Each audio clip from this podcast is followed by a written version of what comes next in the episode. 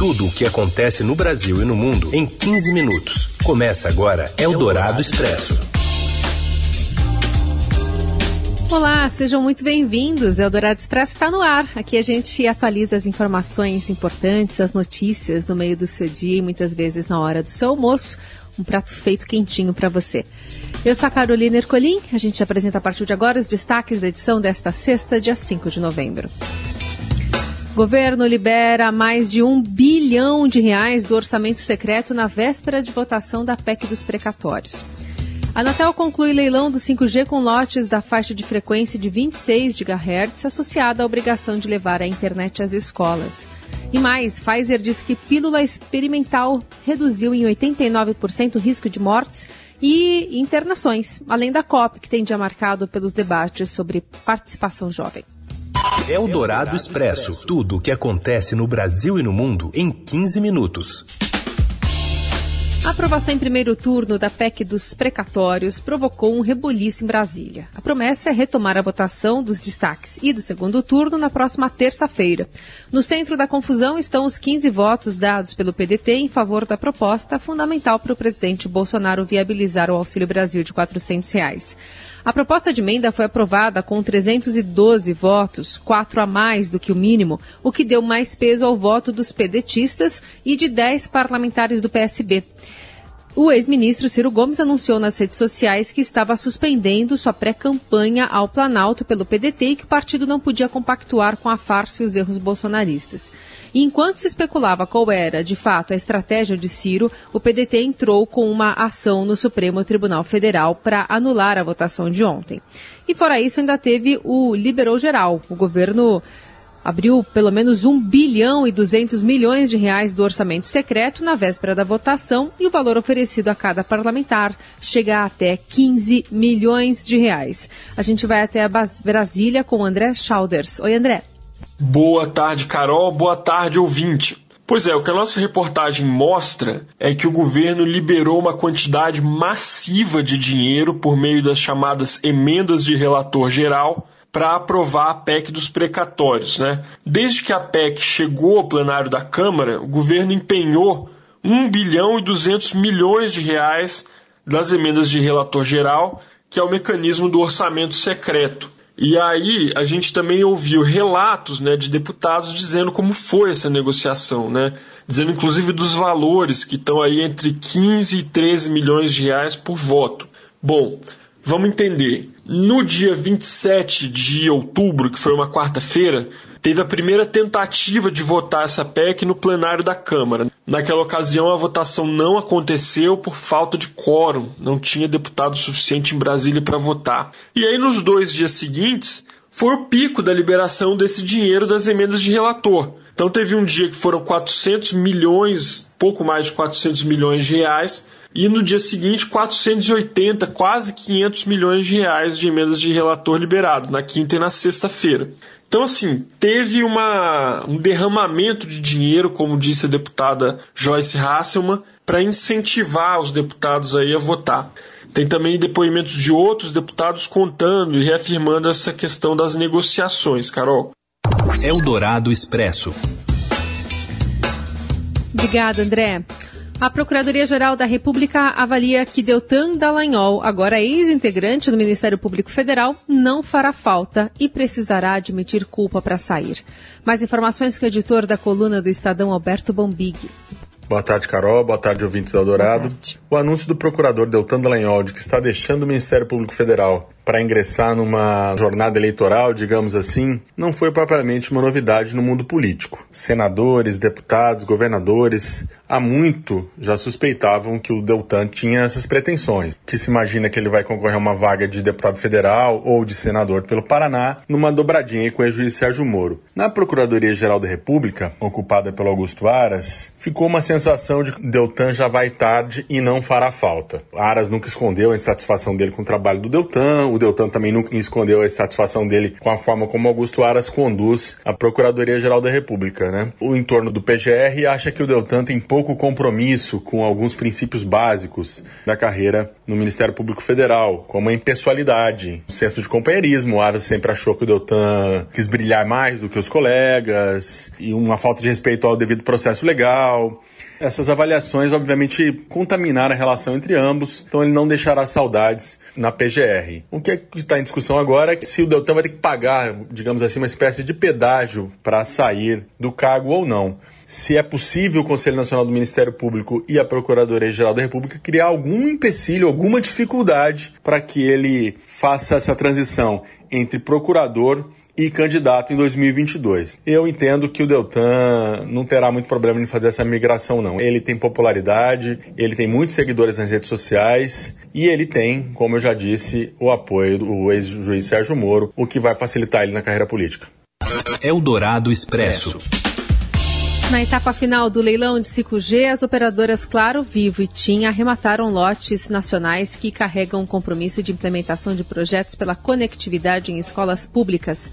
TIM, Algar, Telecom e Flylink levaram lotes regionais que possuem a mesma exigência. A segunda etapa do certame ocorre na manhã desta sexta-feira, na sede da Anatel, com lotes de frequência de 26 GHz, as chamadas ondas milimétricas.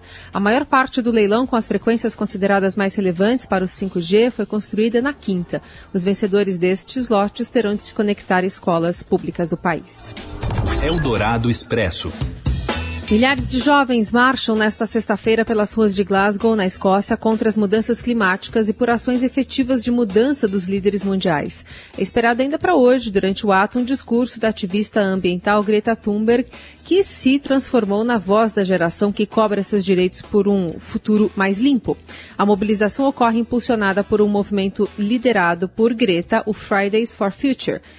Sob gritos de todo o poder para o povo e até mesmo fora Bolsonaro genocida, entoado em uma mistura de português e inglês, manifestantes brasileiros também integram o ato. A programação da COP de hoje é voltada para a participação dos jovens e este ato encerra a primeira parte da conferência, que ainda segue até a próxima sexta-feira, com reuniões de líderes de mais de 190 países. Eldorado Expresso. Pequim fechou nesta sexta-feira estradas e parques infantis de escolas devido a uma nuvem densa de poluição no norte da China, que aumentou a produção de carvão apesar da pressão internacional para que o país atue contra a mudança climática. Várias partes do norte do país foram afetadas nesta sexta-feira por uma densa névoa, com visibilidade em algumas áreas reduzida a apenas 200 metros, segundo a agência meteorológica chinesa. As autoridades de Pequim atribuíram a poluição a condições meteorológicas desfavoráveis e a expansão da contaminação regional. A concentração de partículas poluentes no ar que penetram nos pulmões humanos e provocam doenças estava em quase 220 microgramas por metro cúbico, muito superior ao limite de 15 estabelecido pela Organização Mundial da Saúde. Você ouve Eldorado Expresso. De volta com o Dourado Expresso, a gente atualiza para você as notícias mais importantes do dia. E um fato positivo em relação à pandemia é que São Paulo registrou nesta quinta-feira apenas uma morte por Covid nas últimas 24 horas. Os dados podem ser revistos, já que alguns óbitos levam mais tempo para serem confirmados, mas a Secretaria Municipal de Saúde considera o número como simbólico. Em março deste ano, no pior momento da pandemia, a cidade chegou a registrar quase 400 óbitos em 24 horas, um recorde desde o início, e a ocupação de 95% dos leitos de hospitais. Especialistas apontam que a maior responsável pelo controle da vacinação é a vac... é, da pandemia é a vacina. Hoje, 94% da população adulta de São Paulo está vacinada com as duas doses. Apesar da melhora, especialistas não consideram que a pandemia chegou ao fim. Com surtos do vírus observados em outros países e a possibilidade do surgimento de novas variantes, a continuidade de medidas como o uso de máscara, por exemplo, é vista como necessária. Aliás, a Europa voltou a ser o epicentro mundial da Covid, segundo um alerta da OMS. Já são seis semanas consecutivas de alta no número de casos no continente e as hospitalizações ligadas à doença dobraram em uma semana. Rússia, Ucrânia e Romênia puxaram a alta, mas não estão sozinhas. A Alemanha teve ontem um recorde de casos diários desde o início da pandemia, com 34 mil. Enquanto isso, a vacina da Pfizer, a Pfizer, aliás, informou que a pílula desenvolvida pela farmacêutica, que também tem a vacina, tem eficácia de 90, de 89% na redução do risco de internação ou morte entre pessoas com casos graves de Covid. O anúncio é baseado em resultados preliminares de um estudo conduzido pela própria farmacêutica. O antiviral, conhecido como Paxlovid, funcionou quando administrado três dias após o diagnóstico. Dos 1.219 adultos que participaram da pesquisa, 10 que tomaram o placebo morreram, comparado com nenhum óbito entre os que receberam o remédio. A farmacêutica afirmou que pretende solicitar autorização para o uso da droga ao FDA, que é uma espécie de Anvisa dos Estados Unidos, ainda este mês. Se autorizado pelas autoridades regulatórias, pode haver dois comprimidos de Covid que as pessoas podem tomar em casa antes do fim do ano para mantê-los fora do hospital. O Molnupiravir, que foi liberado para o uso no Reino Unido esta semana, está já com autorização nos Estados Unidos. Eldorado Expresso. São Paulo tem mais um patrimônio tombado pelo IFAM, o complexo do Ibirapuera. Fala mais, Robson Morelli. Olá, amigos. Hoje eu quero falar de uma decisão do Instituto do Patrimônio Histórico e Artístico Nacional. Decidiu pelo tombamento provisório do Complexo Esportivo Constâncio Vaz Guimarães, onde fica o ginásio do Ibirapuera em São Paulo. A decisão do órgão ligado ao Ministério do Turismo é assinada pelo presidente é, Larissa Peixoto e foi publicada no Diário Oficial desta quinta-feira.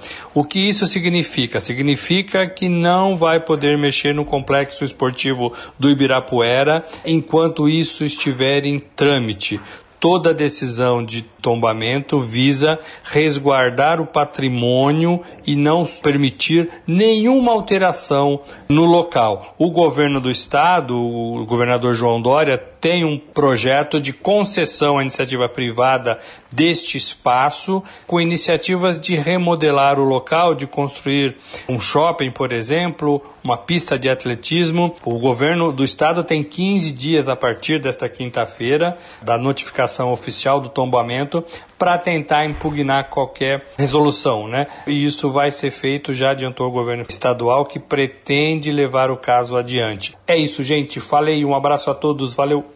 Eldorado Expresso. E para fechar essa edição, a notícia da atriz Fernanda Montenegro, que aos 92 anos foi eleita a nova ocupante da cadeira 17 da Academia Brasileira de Letras. Candidata única, recebeu 32 votos dos 34. A dama do teatro brasileiro conversou com o Estadão e condenou a atual demonização da cultura. Montenegro também contou que, apesar de manter uma estreita ligação com a academia, não esperava ser eleita por ser uma atriz e não uma escritora. Ponto final na edição desta sexta do Eldorado Expresso. Segunda-feira a gente está de volta. Um ótimo fim de semana. Você ouviu Eldorado Expresso tudo o que acontece no Brasil e no mundo em 15 minutos.